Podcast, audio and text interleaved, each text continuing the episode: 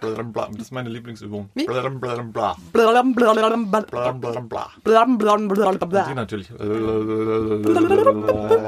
Die Übung kann mein Neffe sehr gut. Welche? Er wird nächstes, äh, nächsten Monat ein Jahr. Mainz gehört. Der Podcast für, über, in Mainz. Der schönen Stadt am Rhein.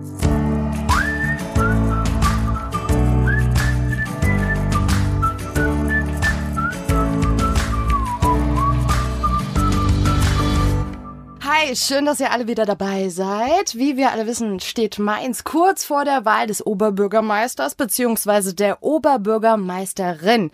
Und einer der Kandidaten ist heute hier bei uns, weshalb wir uns mit der Frage beschäftigen, sollten wir Mainz dem äh, Erhard überlassen? Zwinker-Smiley. Damit wir ihn auch von der privaten Seite aber ein bisschen besser kennenlernen, möchte ich heute gerne mit einer kleinen Fragerunde beginnen. Hau raus. Hallo, hallo, erstmal, hallo, Ja. ich bin auch da. Hallo! Die ist auch da. Für, für Oh, diejenigen, die es nicht sehen, ich habe eine Jogginghose an, aber oben ein Hemd und die Krawatte um, umgelegt. Ich Ähm, finde den Style sehr lässig. vielen Dank. Ja. Ja, cool. Also Name hat sich fast erledigt, aber hau mal raus. Hau du raus. Name. Mein Name ist Martin Erhardt. Guten Tag. Guten Tag. Alter. Ich bin 29 Jahre alt, aber ich pflege zu sagen, man ist so alt, wie man sich fühlt. Manchmal sage ich 12, manchmal 99. Es ist nie verkehrt, das innere Kind immer wieder rauszulassen. Selbstverständlich, ich tue es jeden Tag. Sehr schön. Beruf. Studienreferendar für das Lehramt an Gymnasien. Meins ist für mich. Eine Stadt. Hm. Die gemütlichste Stadt der Welt. Das klingt besser. Ähm, reiht schön. sich ein in solche Großstädte wie London, New York und Offenbach. Absolut. New York ist sehr gemütlich, ja. Ganz ruhig und idyllisch. Nein, also in, in Sachen Gemütlichkeit ist meins, glaube ich, nicht zu überbieten. Äh, Das meine ich ernst. Also, Ja. Ja. Hast du ein Lebensmotto? ähm, das ist eine gute Frage. Ich habe noch nie drüber nachgedacht. Vielleicht ist das mein Motto, ich habe keins. Okay. Oder nicht drüber nachdenken. Ja, Genau. nicht, nicht so viel, das ist tatsächlich äh, eine, eine Meinung, die ich habe. Man sollte nicht mehr so viel denken. Mhm. Wir hören ja eh nicht auf die Wissenschaft, dann können wir es ja auch sein lassen. Ja, richtig. Oft zerdenken wir die Dinge einfach auch. Ne? Genau, Das- ja. Okay. Wen würdest du einmal gerne in deinem Leben treffen und warum? Darf ich ein bisschen nachdenken? Natürlich. Oh je. Also äh, das ist so eine Frage, in der Grundschule mussten wir mal äh, Vorbilder aufschreiben Mhm. und äh, nennen und warum und begründen und so ein Kram. Und da wusste ich auch noch nicht, wen ich da hinschreiben soll. Ich würde ja gerne mal mein älteres Ich treffen, ne? Oh Gott. Doch, fände ich, fänd ich sehr geil. Und Gut, ja, mein jüngeres Ich natürlich. Das, äh, das fände ich hochspannend, wie ich heute mit dem reden würde, mit mir selbst vor Mhm. 20 Jahren. ja, Wie würdest du mit ihm reden? Ich weiß es nicht, weil damals war ich sehr schüchtern. Ah, du würdest mit ihm reden, das ist schon mal ein Fortschritt. Selbstverständlich. Okay. okay, die Frage haben wir eigentlich immer dabei. Wenn du dir eine Superkraft aussuchen könntest, welche wäre das? Oh, ich habe Superkräfte. Du hast welche? Welche denn? Selbstverständlich. Die darf ich aber nicht äh, offen sagen, die darf ich Oh. nur zeigen. Dann, dann zeig mal. Ähm, das geht jetzt äh, so spontan und auf Ansage geht das nicht leider. So Das unter ist- Druck steht. Ne? Ja, Das die ist, meisten äh, können es jetzt eh nicht sehen. Ja, das ist so der Superheldenkodex. Tut mir leid.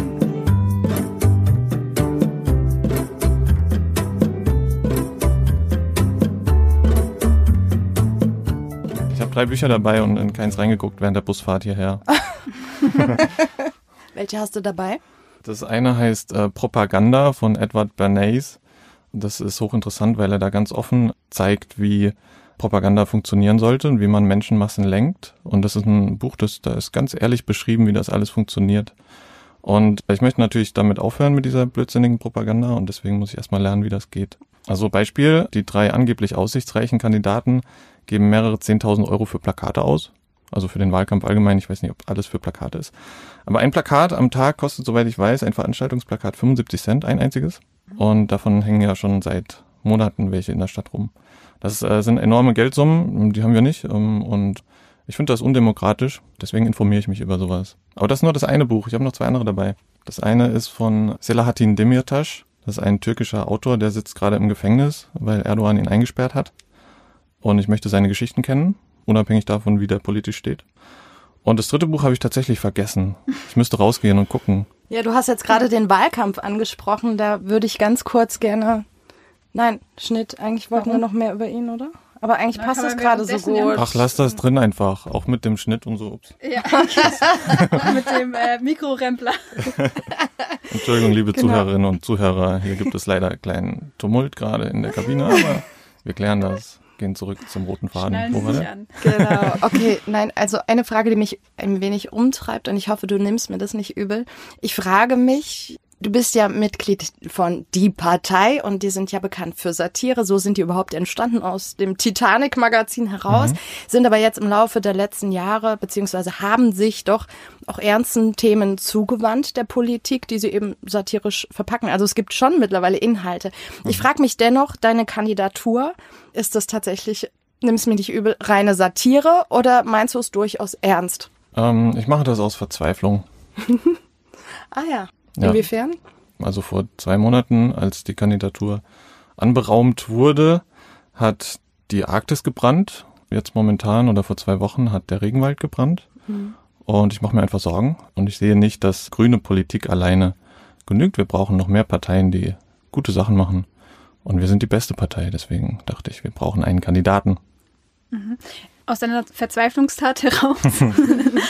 ich meine, es hat ja trotzdem auch einen Nutzen und Satire, beziehungsweise Politik ohne Satire, das wäre ja auch ziemlich langweilig und das gibt's ja auch schon ewig. Genau, So. wir haben das ja jetzt 70 Jahre lang erlebt oder 60. Ohne Sonneborn war das ziemlich langweilig in der Politik. Ja. Aber es hat ja trotzdem auch einen Nutzen. Oder beziehungsweise welchen Nutzen siehst du, dass die Satire hat? Oder dass die Arbeit, die ihr leistet, welchen Ja. Mehrwert? Weil es hat ja doch irgendwo auch einen Mehrwert. Natürlich. Soll ich ausholen? Ja. Ja, hol mal aus. Also ich habe ja äh, Mathematik studiert und unter anderem ein Seminar zu Spieltheorie besucht. Also Systemtheorie sagt man auch dazu. Da geht's um Handlungen und Auszahlungen, die man erhält und so weiter. Und es gibt da ein sehr bekanntes Problem, das heißt das Eisverkäufer am Strand Problem. Und das kann man auf Politik und Inhalte von Parteien übertragen. Ich erläutere das mal kurz. Stellen Sie sich einen 100 Meter langen Strand vor und zwei Eisverkäufer sind dort. Jeder bedient eine Hälfte. Und für die Kunden ist es am besten, wenn die Eisverkäufer in der Mitte ihrer Hälfte stehen. Ja, also bei 25 und 75, 75 Metern. Und jetzt kommt einer der Eisverkäufer auf die Idee, Mensch, wenn ich ein bisschen in Richtung Mitte rücke, dann äh, klaue ich dem anderen ein paar Kunden. Und das End vom Spiel ist, dass die beiden Eisverkäufer Rücken an Rücken in der Mitte vom Strand stehen und Eis verkaufen. Und das tun die Volksparteien auch gerade. Die äh, haben die gleichen Inhalte und äh, orientieren sich nur an ihrem Publikum. Also die Präsentation der Inhalte ist ein bisschen anders. Und wenn dann auf einmal so, eine, so ein neuer Eisverkäufer kommt an irgendeinem Rand und auch Eis verkauft, dann sind die natürlich sauer. Und die Parteien werden gezwungen, wieder zurückzukehren zu ihrer eigentlichen Position. Äh, wir sehen das beispielsweise bei der AfD, ähm, die verfickte AfD, Entschuldigung. Das ist übrigens einer unserer beiden großen Inhalte. Die AfD ist nicht gut und dazu stehen wir. Und wir sorgen zumindest dafür, dass der Diskurs verschoben wird. Beispielsweise auch beim Europawahlkampf. Da haben wir als einzige Partei das Sterben im Mittelmeer thematisiert. Ja, also wir haben einen Werbespot an Sea-Watch verschenkt und die durften oder haben selbst ausgewählt, was sie dort zeigen. Und sie haben sich ausgesucht ein ertrinkendes Kind. Okay. Spürt ihr die Verzweiflung? Ja. Ja. ja. Nein, aber das, ähm, mein Lebensmotto ist vielleicht äh, doch einfach, es kommt noch was. Ja. Ja, Auch nicht schlecht, ja. natürlich. Also sonst wäre ich heute nicht hier. Gegeb's dem Falle, du solltest gewählt werden. Ja. Aber du erzielst eine krasse, krasses Feedback einfach. Viele Stimmen. Mehr als man dir vorher zu hätte getraut. Wie wären dann die Konsequenzen für dich? Oder welche würdest du draus ziehen wollen? Also mit bei meinem ersten Interview habe ich gesagt, wir werden die nächsten fünf Jahre Wahlkampf machen und das meine ich ernst. Und es kann nicht sein, dass wir nur diskutieren, wenn Wahlkampf ist. Das ist Quatsch. Deswegen, äh, die Partei wird jetzt die nächsten fünf Jahre sich hier etablieren in Mainz und den anderen Parteien ordentlich Dampf machen, dass die zurückkehren zu ihren Inhalten, zu ihren Positionen und richtige Sachen machen. Insofern ist Satire auf jeden Fall eine Kritik an Macht. Also die drei Parteien haben jetzt äh, die Macht über die Aufmerksamkeit hier in Mainz. Ja die angeblich aussichtsreichen Kandidaten. Und es ist ziemlich einfach, die zu zerlegen. Und das machen wir die nächsten fünf Jahre. Es ist mir eigentlich fast schon egal, wie viel Zuspruch ich kriege während der Wahl. Ich bin aber auch vorbereitet drauf, gewählt zu werden. Noch bevor ich beim Referendariat auf das Grundgesetz geschworen habe, habe ich denen gesagt, dass es sein kann, dass ich bald Oberbürgermeister bin. Und äh, die haben dann gesagt, ja gut, klar, ähm, wir regeln das irgendwie. Mhm. Das heißt, also, das würdest du auch erstmal niederlegen? Oder ja, selbstverständlich. Also das ist ja, ich, ich, mit dem Wählerwillen stehe ich machtlos gegenüber. wenn, wenn die Menschen meinen, ein Stadtgeograf sollte der das Stadtoberhaupt sein, dann könnte ich das vollkommen nachvollziehen.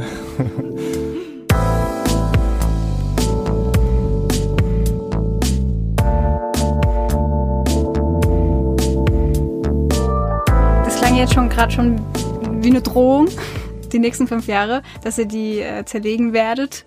Ich, also, ich habe gesagt, es ist ziemlich leicht, die zu zerlegen und vielleicht genügt das schon den Damen und Herren, mhm. wenn sie wissen, wir sind da, dass sie dann mal aufpassen, was sie tun und sagen und mal bei sich bleiben und bei ihrer, ihrer Haltung treu bleiben vor allem.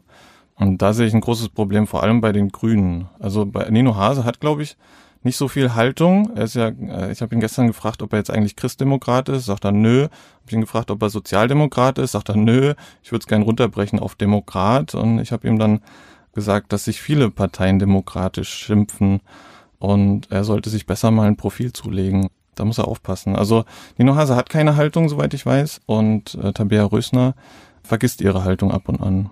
Wie weit?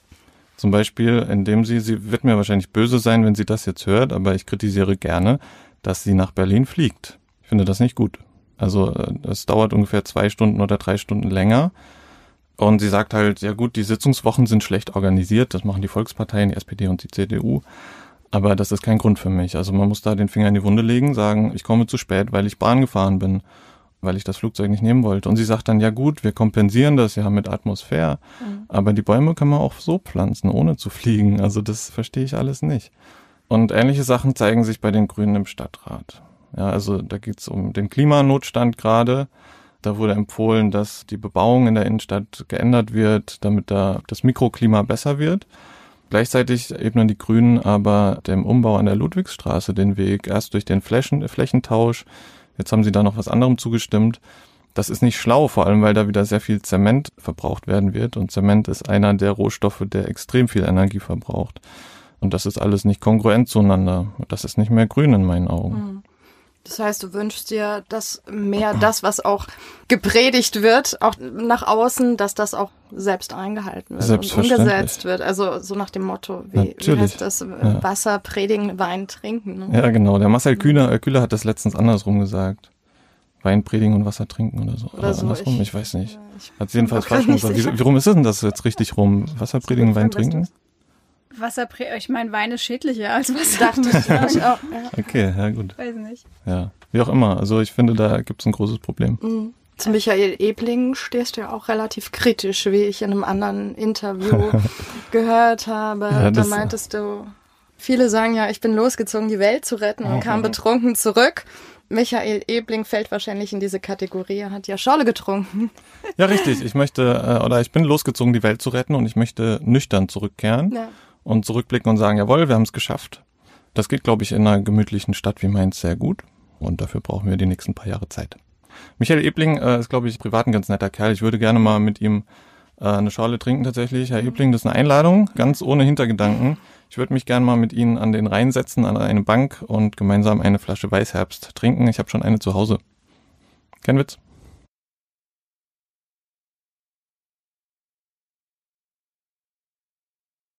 Nein, also ich will tatsächlich die Menschen auch verstehen. Also es, das Aufwendigste für mich bei diesem Wahlkampf ist, mit Menschen zu reden und die zu verstehen. Das ist äh, hochspannend tatsächlich, wie, wie unterschiedlich die Wahrnehmung von Menschen über ja. Politik ist. Wenn äh, zum Beispiel bei der Bürgerinitiative Ludwigsstraße, da ging, wurde heiß, ging es heiß her, das hat mich alles an einen Turmbau zu Babel erinnert. Also die Menschen waren alle überzeugt von ihrer Position und haben die anderen nicht mehr gesehen. Ich glaube, sie sprechen verschiedene Sprachen tatsächlich. Und deswegen möchte ich einfach mit Leuten reden, die verstehen. Und äh, wenn dann hinterher Satire rauskommt, dann tut's mir leid, aber das ist ja, man muss ja auch über sich selbst lachen können. Unbedingt. Ja. Deswegen bin ich gespannt, was du dabei hast über mich. Das kommt noch. Gut. Ja, du hast die Grünen angesprochen. Du warst ja selbst mal Mitglied der Grünen, ne? Ja, ganz kurz. Ganz kurz. Was ist denn passiert? Ich war unzufrieden mit äh, dem, was die Partei getan, die Grünen getan haben. Man muss jetzt aufpassen, ich kann nicht sagen, die Partei, also was die Partei, die Grünen gemacht haben, war ich einfach unzufrieden mit. Da gab es was auf Europaebene und was auf Bundesebene und das wollte ich nicht unterstützen. Dann bist du ausgetreten. Genau, und mir ist letztens auch aufgefallen, dass die Grünen tatsächlich, wenn sie mal konsequent wären, ihrer Haltung treu blieben, ihre Ziele doch schon hätten erreichen können in manchen Teilen. Zum Beispiel waren die Grünen an der Regierung beteiligt unter Schröder und sind in den Krieg gezogen unter Außenminister Joschka Fischer. Das hat die SPD noch nicht gemacht. Also die haben auch schon ihre Fehlerchen gemacht mhm. in der Geschichte und die CDU mit Sicherheit auch. Aber in den Krieg zu ziehen, das ist schon äh, was, was zum Beispiel auch ein Professor von mir stark enttäuscht hat. Also mit dem habe ich mal über grüne Politik geredet und er sagt, oh, damals dachten wir endlich die Grünen, endlich mal eine rebellische Partei, die, der endlich mal Frieden, endlich mal was Gutes, ja. Und dann ziehen die in den Krieg.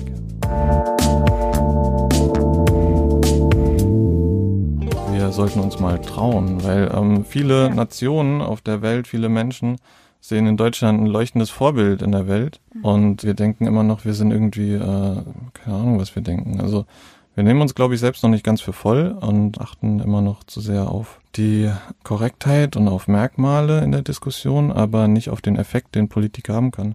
Und ich glaube, Deutschland kann als Vorbild vorangehen in Sachen Klimaschutz. Das ist so einfach. Es gibt Lösungen, die müssen wir nur einfach mal nutzen. Mhm. Beispielsweise, wenn es um Müll geht, Plastik, da gibt es das Cradle-to-Cradle-Prinzip. Ja. Das ist so eine einfache Lösung. Mit dem Professor habe ich übrigens die Ehre gehabt zu telefonieren. Vielleicht starten wir auch die eine oder andere Aktion mit ihm. Er ist ziemlich lustig. Und das sind Lösungen, die müssen wir exportieren und nicht irgendwie Maschinen und so ein Kram.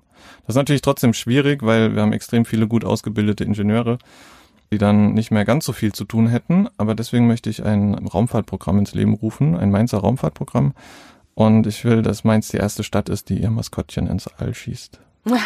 Das Mainzelmännchen. da bin ich mal gespannt, wie sich das entwickelt. Ja, die Utopie gibt die Richtung vor. Ja. Deswegen auch die äh, Picknickmeile Kaiserstraße. Also es gibt quasi niemanden außer Michael Ebling, der hat es jetzt acht Jahre lang verhindert, dass ein äh, Fahrradstreifen auf der Kaiserstraße gibt. Außer ihm sind alle dafür, dass da ein äh, Fahrradweg installiert wird. Mhm. Ich finde, wir können noch weitergehen. Ja, das ist ein ganz wichtiger Punkt auch bei dir in deinem Wahlprogramm quasi. Die Picknick meine Kaiserstraße. Ja, das ja. ist ein Symbol für ganz viel. Zum Beispiel Naherholung gibt es in der Innenstadt sehr wenig. Mhm. Klimaschutz. Wir können da Bananen und Mangos anpflanzen demnächst. Bananen und Mangos. Und wenn wir das geschafft haben mit der Picknickmeile, dann äh, ist vielleicht auch das Verkehrsproblem gelöst, weil die Kaiserstraße eine Hauptachse in Mainz ist. Und übrigens kann es auch sein, dass sich der Verkehr verbessert, wenn man eine Hauptachse sperrt. Das ist in Stuttgart mal passiert. Echt? Ja. Das, das nennt sich Brace-Paradoxon, da sind wir wieder in der Mathematik. Das passiert dadurch, dass die Menschen dann eben den kürzesten Weg wählen und dadurch ganz viele verschiedene Straßen nutzen und nicht nur die eine so. zentrale Straße. Klingt logisch, ja. Mathematik. Ja, ja, ja. Logisch. Ja. Ja, um nochmal zu den Klassikern zu kommen, die du ja sonst üblicherweise auch gefragt wirst. Es gibt ja noch viele Themenschwerpunkte, die den Mainzern und Mainzerinnen wichtig sind. Ja. Zum Beispiel gehört dazu auch bezahlbares Wohnen. Ja.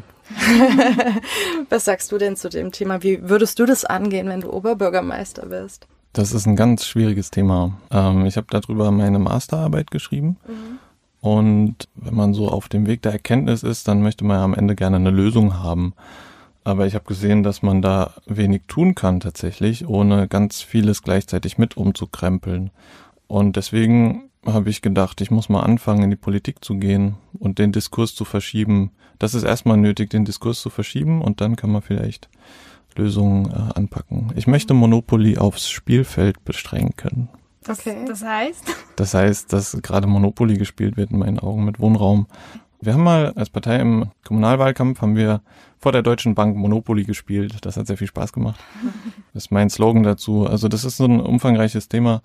Da könnten wir jetzt noch fünf Podcasts zu machen. Aber du spielst damit äh, auf Bereiche wie zum Beispiel Zollhafen und sowas. Ja, natürlich. Das ja, da habe ich ja drüber geschrieben, welche Auswirkungen hat der Zollhafen auf die angrenzende Neustadt und mhm. wie sind die verschiedenen Wahrnehmungen. Und das Ergebnis war, dass, dass es einen riesen Machtunterschied gibt zwischen privaten Investoren und Alteingesessenen.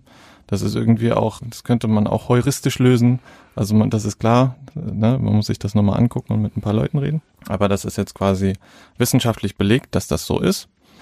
Und da ist natürlich die Frage, was kann man da tun? Mhm. Und das ist eben nichts, was man kommunal lösen kann. Aber man kann kreativ werden. Und ich bin ein kreativer Typ und glauben Sie mir, wenn ich die Möglichkeit habe, dann versuche ich alles.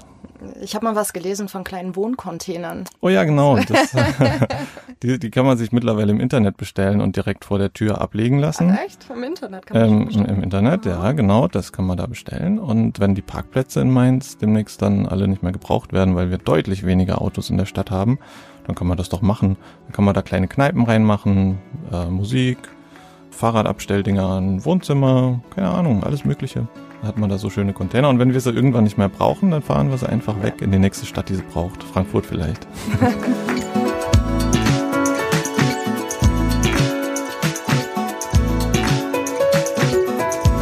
Warst du eigentlich schon immer politisch unterwegs? Auch Das ist in der gute Frage. Jugendzeit? Also ich habe mich immer dagegen gewehrt, in die junge Union einzutreten. Das haben die meisten Schulfreunde von mir gemacht. Ja. Ja, und das, das ist ja ganz catchy da. Also die sagen dann so, ja, komm mit zum Pasta-Nudel essen und so. Und wir sind da ganz cool und jung und Scholle. Also ich bin ja in der Pfalz Union? aufgewachsen. Echt? Die junge Union, ja. Die macht Pasta essen? Ja. Okay. Also in der Südpfalz zumindest, da machen die sowas. Okay. Und, und dann jung, wild, Union oder so, haben sie da immer solche Gläser gehabt, wo das da drauf steht. Und das fand ich immer so ein bisschen suspekt, weil da keinerlei Inhalte transportiert wurden. Und deswegen habe ich mich da immer ein bisschen gesträubt und war aber irgendwie dann doch so ein bisschen gefangen in diesem Freundeskreis und deswegen auch so ein bisschen konservativ. Also ich habe das alles kennengelernt, ähm, habe mir das aber sehr lange vorbehalten zu tun, was ich möchte und sehr lange Nein zu allem gesagt und mir das erstmal alles angeschaut. Okay. Aber Ja. wie kamst du letztendlich zu die Partei? Das ist eine gute Frage. Kennen Sie die Yes Man? Nee. Das ist so eine amerikanische Gruppe, die ähm, machen so Aktionen, die verarschen manchmal größere Firmen und so. Das fand ich cool und ich glaube, die und die Partei habe ich gleichzeitig ungefähr kennengelernt, so im größeren Maßstab. Und das fand ich halt immer super. Ich fand, äh, das hat mich richtig begeistert, weil die halt den Finger ganz tief in die Wunde legen und gleichzeitig aber nicht böse sind, in dem Sinne, dass sie Böses antun, sondern auch das auf eine lustige, nette Art transportieren. Das gefällt mir. Seit wann bist du dabei? Ich bin Mitglied seit 2015, soweit ich weiß. Ich habe mit meinem Mitbewohner damals zusammen den Antrag ausgefüllt und ein Gedicht auf die Rückseite geschrieben und äh, eine Briefmarke aufgemalt und das nach Berlin geschickt. Und Kam's Monate an? später ka kamen dann, kamen dann die Mitgliedsausweise und ich bin seit äh, ungefähr einem Jahr erst aktiv. Okay. Seit August, glaube ich, seit August 2018. Bin dann erstmal direkt zum Bundesparteitag mitgefahren, das war ganz interessant da. Da war ich übrigens auch in Jogginghose. Ähm, Aber Krawatte. äh, natürlich, Krawatte Ja. muss sein. Und dann kam die Kandidatur zum OB hier in Mainz. Oder wie Ja, kam dann- das? Also da müsste ich auch wieder also vorne anfangen. Also das erste, erste Event, wo ich war äh, bezüglich Partei hier in Mainz, war die Listenaufstellung für die Kommunalwahl. Ja. Und ähm, Im Mai, ab, ja. ab im Mai, genau. Das war im August letztes Jahr und ich habe ab Listenplatz drei habe ich eine Kampfkandidatur gemacht gegen, also ich muss man sich so vorstellen, ich kannte da ja noch niemanden und niemand kannte mich. Ich komme da einfach hin und sage, hier, ich mach das. und bin dann irgendwie auf Listenplatz acht oder elf gelandet, ich weiß nicht genau.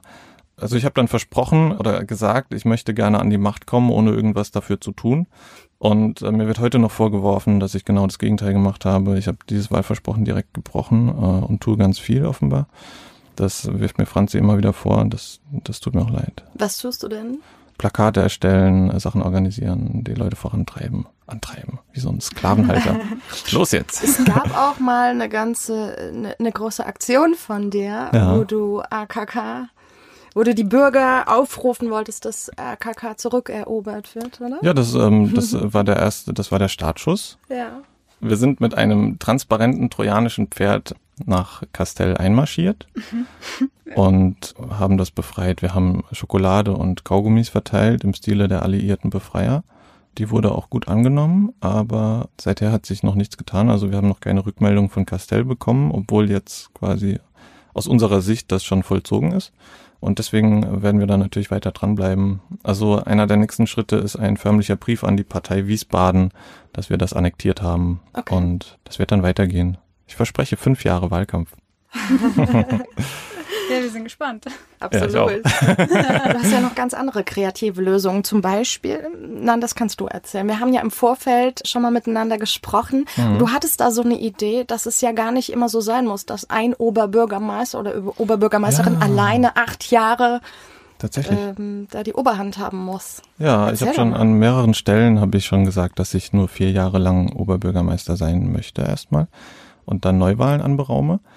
Und bis dahin möchte ich dafür gesorgt haben, dass es beides gibt, Oberbürgermeister und Oberbürgermeisterin. Ich finde das nämlich äh, ein inhaltsleeres Argument zu sagen, ich werde die erste Oberbürgermeisterin von Mainz sein. Das kann ich auch sagen, könnte mich ja umoperieren lassen. Insofern, also das hat inhaltlich nichts zu sagen in meinen Augen. Der richtige Schritt wäre, dass es beides gibt. Wo siehst du die Vorteile einer Doppelführung? Naja, wenn, wenn wir versehentlich einen Quatschkopf wählen, dann wäre zumindest jemand zweites da, der drauf sieht. Ja. Und mich interessiert tatsächlich, wie Frauen Politik machen. Das ist nirgends zu sehen in unserer Gesellschaft. In Spektrum Philosophie habe ich mal gelesen, dass weibliche Führungskräfte eher ticken wie Männer, ähm, vom Charakter her. Insofern, auch wenn wir jetzt Merkel und AKK und äh, von der Leyen und so haben, Wollte ich gerade sagen, es gibt ja schon ein paar weibliche Führungskräfte mittlerweile in der Genau. Politik, ne? Und die These wäre demnach, dass die auch eher einen männlichen Charakter haben. Das heißt, die machen auch eher männliche Politik, obwohl sie Frauen sind. Das ist jetzt eine Unterstellung und eine These, das äh, kann ich nicht prüfen, aber ich wüsste doch gerne, wie Frauen das unter sich regeln. Politik ist ja eine, Verteilung, eine Frage von Verteilung von Macht und Gütern zum Beispiel. Und ob die überhaupt solche hierarchischen Strukturen aufbauen würden. Und dafür braucht es halt erstmal den Rahmen, dass die Frauen das selber sich überlegen können, wie organisieren wir uns jetzt. Ein Stadtoberhaupt ist für alle da. Deswegen bezeichne ich mich heute schon als Stadtoberhaupt. Da hat ja, kann ja keiner was dagegen sagen. Das ist kein Ja. geschützter Begriff, soweit ich weiß. Ja. Also ich zumindest finde, dich als Stadtoberhaupt zu haben, das bringt so ein bisschen Glamour nach Mainz. Weil für Oh, mich bist du so ein bisschen schön. der junge Nicolas Cage der Oh. Politik. Und jetzt habe ich was sehr. mitgebracht. Pass mal auf. Pass mal auf. Es ist so schade, dass man hier kein äh, Bild im Podcast hat. Ich finde es so geil. Ich hoffe, ihr teilt meinen Humor, aber ihr seht euch. Ich, muss, ich musste sofort an Nick- du gefotoshoppt, oder? das und die Katze. So, wer jetzt Nicht die gleiche Katze wie du. Aber ich musste bei dem Foto, Oh Mann, das war's, geil. ich musste sofort an Nicolas Cage. Guck doch mal. Ja, Das bist doch fast du, das, das- ist doch dein Zwilling, oder? Also für alle, die jetzt zuhören, einfach mal schnell im Handy Nicolas Cage eingeben und Martin Erd. Und dann, äh, ja, da werdet ihr einiges feststellen. Wobei hier oben links erinnert auch ein bisschen an Pastewka. Oje. Also der Cage, nicht du. Ich habe gerade kurz gehofft, du sagst Buster Keaton, aber dann hast du doch hier, Pastewka ja hier, na, auch auf diesen Fotos, und die sind auch sogar ähnlich angezogen, aber die haben beide Krawatte und das sind, gut, er macht ein bisschen mehr Glubschaugen jetzt, aber, äh, na? Ist schon auffällig, ja. Das ist krass. Ja, das ist, äh, also wir müssen es ja ein bisschen beschreiben jetzt, ne? Also es ist ein Bild, äh, da ist zum einen Nicolas Cage und der hat eine Katze auf der Schulter. Schulter. Aber die hast du drauf gefotoshoppt. Okay, ich habe Martins Katze genommen, und damit das noch deutlicher wird einfach. das ist Franzis Katze. Das ist Franzis Katze. Und das ist aber übrigens egal. ein Selfie. Das habe ich selbst gemacht. Das Ehrlich? Bild. Echt? Mit Stick oder ohne? Ja. Äh, ohne, ohne. Echt? Aber lange Arme. Lange Unterarme. Ja, das kann man ja leicht finden. Das ist ja auch quasi eines deiner Wahlfotos, oder wie nennt man das? Also wir hatten kein besseres in dem Augenblick, wo Na, wir eins brauchten. Ähm, aber wir haben tatsächlich sehr viele schöne Fotos gemacht mit der Isabel Jasnau. Die hat so ein kleines Fotostudio Mhm. in der Neustadt. Und da gibt's auch, äh, da, da könntet ihr dann Sachen finden. Hui, hui, hui. Es gibt, es gibt, Je- es gibt Jesus-Bilder von mir. Jesus-Bilder. Ja, ich muss nur die Haare aufmachen und so ein Shirt anziehen, dann zack. Ja. Tja. Aber was sagst Next, du, oder? next Jesus. Ich Jetzt, meine, jetzt könnt ihr mich erpressen. Ja, klar. ich habe ihn gesehen, dachte, das ist Nicolas Es Cage. gibt doch auch diese These, dass man auf der Welt fünf oder vielleicht war das mit den sieben, sieben Doppelgänger hat auf der Welt. Oder Drei, glaube ich, oder? Drei, also äh, dann kennt ich, schon- würde ich schon alle kennen, weil um die Ecke von mir wohnt David, der sieht auch so aus wie ich. Echt? Er ist ein bisschen größer als ich, aber immerhin, also er redet genauso wie ich wohl und hat die gleiche Art und so. Ah ja. Und meiner Ex-Freundin habe ich mal ein Bild von ihm geschickt. Ist dir nicht Liebe Grüße. Äh, doch, sie war verwundert tatsächlich, aber es Du hast ist, dich verändert. ja genau.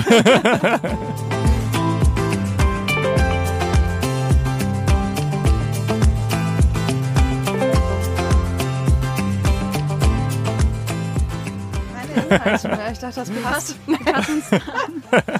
Nee, nee. Nee, aber noch, äh, noch mal privat zu dir. ja, Du nimmst sogar Schauspielunterricht, ne? das ist wahr. Woher weißt du das denn? Tja. Also nee, tatsächlich. Recherche. Ich habe, habe äh, einen genommen, aber das ist vorbei jetzt. Also das war ungefähr ein Jahr lang. Und dann habe ich angefangen äh, mit der Schule und das ist schon sehr, sehr zeitintensiv. Und man muss da sehr stark an sich arbeiten und Schauspielunterricht und das ist ein bisschen viel für die eigene Psyche, habe ich festgestellt. Also beim Schauspielunterricht, da geht's ja viel darum, wer ist man selbst und wie ist die Rolle. und wie findet man den Weg von sich selbst zu dieser Rolle, die man Mhm. einnimmt. Und das geht schon manchmal an Kernprobleme des eigenen Charakters. Hast du, Das ist hochinteressant. wo bist du jetzt gerade in der Findung deiner Rolle als OB? Äh, Ich bin schon angekommen. Bist schon angekommen? Ja, Okay. ich bin ja Stadtoberhaupt dieser wunderbaren Stadt und habe zu viele Ideen für diesen Wahlkampf. Ähm, deswegen mache ich es mir jetzt, glaube ich, auch gemütlich und verlagere das alles auf die nächsten Jahre. Und wir konzentrieren uns auf den Wahlkampf in fünf Jahren. Und wenn man, wenn man sich anschaut, was gerade in dem sogenannten Rechtsdeutschland passiert, dann ist es dringend notwendig, dass man mal Schwung reinbringt in die Politik, damit das eben in die freiheitlich-demokratische Richtung wieder geht und nicht in die ähm, in Richtung Faschist Höcke. Ja. Man darf ihn jetzt als Faschisten bezeichnen, habe ich ja, gehört. genau, das ist äh, Echt? richtig- Ähm, ri- Ich kenne ihn persönlich nicht, aber ähm, das, was ich von ihm höre, scheint dann zu passen. Ja, das heißt, du siehst da schon aber auch einen Zusammenhang zwischen der Schauspielerei und Politik. Das heißt, man muss schon eine Rolle irgendwo auch Ja klar. einnehmen und teilweise auch spielen. Ja, äh, Politik ist ein großes, dreckiges Geschäft um Aufmerksamkeit. Und dafür muss man natürlich in eine Rolle schlüpfen. Ja. Außer man ist natürlich so ein Zufallspolitiker, keine Ahnung, gab's bestimmt auch. Helmut Kohl zum Beispiel. Aber, nein, also ähm, man muss schon sehr darauf achten, was man sagt, dass man immer die richtigen Sachen sagt und vor allem nichts, was irgendwelche Leute verärgert. So wie beim letzten Interview. So, dass man nicht andere Leute verärgert. Welches letzte Du nimmst Interview? ja kein Blatt vor den Mund. Ich weiß nicht, äh, ich habe gerade eher so ein Mikrofon vom Mund. Meinst du Podiumsdiskussion? Genau, zum Ach so, Beispiel. ja gestern. Ja gut, das sind ja ganz gezielte Provokationen, die aber auch ganz klar darauf abspielen oder den Zweck haben, dass die Leute sich zu sich selbst finden.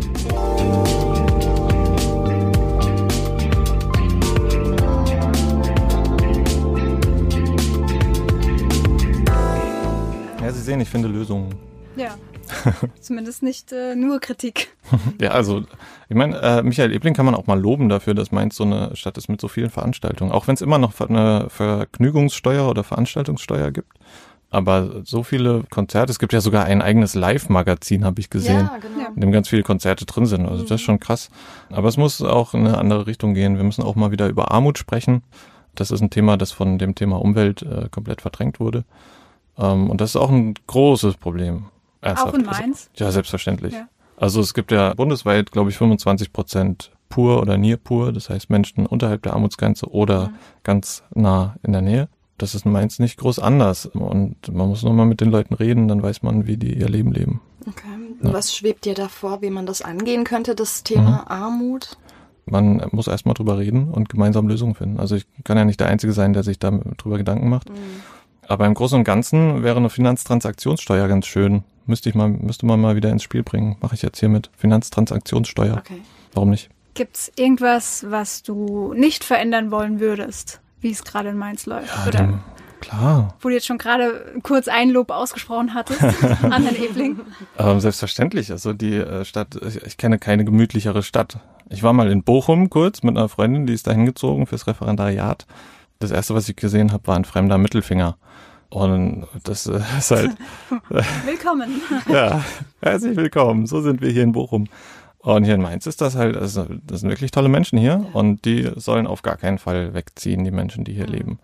Deswegen ist beispielsweise Gentrifizierung auch wieder so ein Kernproblem. Also Ja. wenn man, wenn man die Stadt lobt, wie Ebling das immer macht und sagt, wie gemütlich es hier ist, dann muss er auch darauf achten, dass die Leute hier weiterhin leben können. Unbedingt. Und bei den steigenden Mieten ist es eben nicht mehr möglich, äh, umzuziehen für manche Menschen. Mein Das Nachbar zum Beispiel hat eine Wohnung, die ist eigentlich zu groß für ihn und er kann aber nicht umziehen, weil eine kleinere Wohnung noch teurer wäre. Ja. Ja, das kann nicht sein. Selbst im Umland. Also Ja. selbst wenn du denkst, okay, dann gehen wir ein bisschen außerhalb, so Mhm. dass wir immer noch Mainz gut erreichen, noch angebunden sind, aber da hast du fast keine Chance. Ja. Die Partei, die ist ja recht jung, so im Vergleich zu allen anderen. Ja, wir sind älter als die AfD. Das stimmt. Und auch besser, deutlich besser. Absolut. Das, Ja, das stimmt sowieso. auch. Ja. Aber vielleicht ist es für den einen oder anderen ein bisschen schwierig noch zu fassen, die Partei, was denn Mhm. die Partei überhaupt ist. Kannst du den Leuten beschreiben, was die Partei ist, dass sie vielleicht mehr Verständnis haben für Ich- eure Arbeit? Ich glaube, viele nehmen es immer noch nicht ganz so ernst, weil sie immer noch glauben, das bezieht sich, äh, das ist nur reine Satire auch, ne? Ja, dann ist ja die Frage, was ist Satire? Und da gibt es ein paar verschiedene Definitionen. Die, die mir am besten gefällt, ist, äh, dass Satire einfach eine Kritik an Macht ist. Also diejenigen, die Macht haben, nutzen die falsch, glaube ich. Oder noch nicht richtig genug. Und das muss man dann eben ganz gezielt kritisieren und das machen wir. Und ich glaube, wir sind schlau genug, um auch zu regieren tatsächlich, auch wenn das jetzt uns wahrscheinlich noch nicht zugetraut wird, dass wir mal so viel Zustimmung haben. Aber das ist ganz einfach. Man muss ja dieses Politikerspiel einfach perfekt spielen und dann äh, bei den wichtigen Fragen Experten fragen. Ganz einfach. Für was genau steht die Partei? Wo können wir die einordnen? Wir sind die Partei der extremen Mitte. Thomas Hintner, unser Generalsekretär, hat mal gesagt, es kann rechts und links von der Partei nichts geben, es darf rechts und links von der Partei nichts geben und es wird rechts und links von der Partei nichts geben. Die Partei steht für ein gemütliches Leben. Also ich zumindest stehe für ein gemütliches Leben, deswegen trage ich heute auch Jogginghose und Hemd, weil ich möchte ja seriös wahrgenommen werden hier am Megafon und deswegen knöpfe ich jetzt auch mal mein Hemd komplett zu, das tut mir leid. Ich habe übrigens unten drunter ein T-Shirt von Captain Peng, kennt ihr den?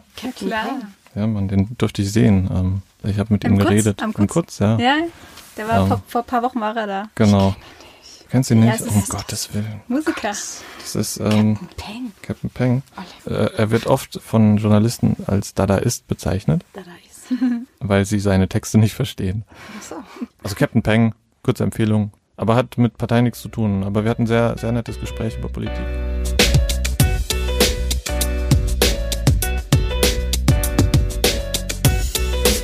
Reden wir über Picknick. Picknick Meile Kaiserstraße, meine Damen und Herren, das Wesen von Propaganda ist Wiederholung und Wiederholung. Deswegen möchte ich noch mal kurz betonen, dass ich die Kaiserstraße zu einer Picknickmeile machen werde mit Mangobäumen und Bananen. Sie werden da sonntags gemütlich picknicken können, über Politik reden, über Spaßparteien wie die Grünen und Fasnachtsparteien wie die SPD und hoffentlich einen schönen Tag haben. Und Sie können ganz am Ende der Picknickmeile einen übergroßen Mittelfinger auch noch bewundern. Mit einem Herz genau. oben auf der Spitze des Fingers, richtig? Ja, genau. Also mein Wunschtraum wäre, dass Wiesbaden einen Spiegel aufstellt. Man kennt das ja von kleinen Kindern. Der eine zeigt einen Mittelfinger, der andere einen Spiegel. Und der Traum etwas weiter gesponnen wäre, dass dieser Spiegel so aufgestellt ist, dass der Mittelfinger in Richtung Frankfurt reflektiert. Und Frankfurt dann auch noch einen Spiegel aufstellt und das in Richtung Darmstadt reflektiert. Und dass so dieser Mittelfinger durch die Republik geht. Wow. Bis und nach das, Berlin. Das eint uns alle. Ja, genau. Also ich sehe, du hast wirklich große Visionen. Ja, ich sage mich. sage auch gerne, ähm, ein wiedervereintes Deutschland gibt es nur mit einem wiedervereinten Mainz. Ähm, die Worte habe ich mal Helmut Kohl in den Mund gelegt, aber ich glaube, er ist dieser Worte nicht würdig. Er ist ja angeblich der Kanzler der Einheit, aber Mainz zu einen hat er nicht geschafft. Ähm, das ist ein großer, großer Missstand, den wir beheben werden. Meins zu einen.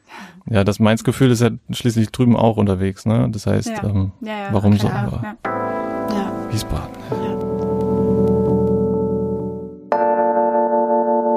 Zum Abschluss würde ich dich gerne noch fragen, hast du, kannst du in einem Satz für alle Zuhörer und Zuhörerinnen zusammenfassen, weshalb du der perfekte OB-Kandidat bist? Erstmal bin ich ihr Stadtoberhaupt und ich kann Ihnen sagen, ich habe dieselbe Stimme wie Sie. Punkt. Punkt. Ja. Gut. Schön. Vielen Dank, dass du heute Gerne. bei uns warst.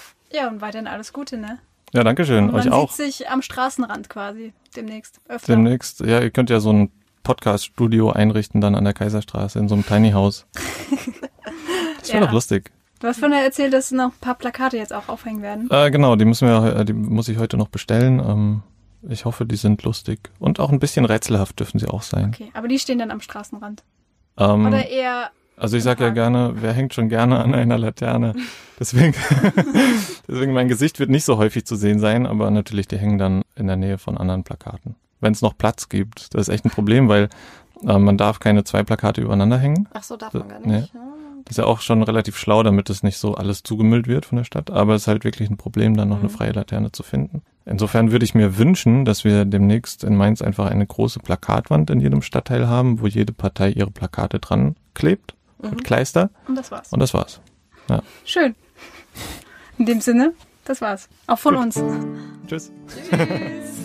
Mainz gehört. Der Podcast für, über, in Mainz. Der schönen Stadt am Rhein.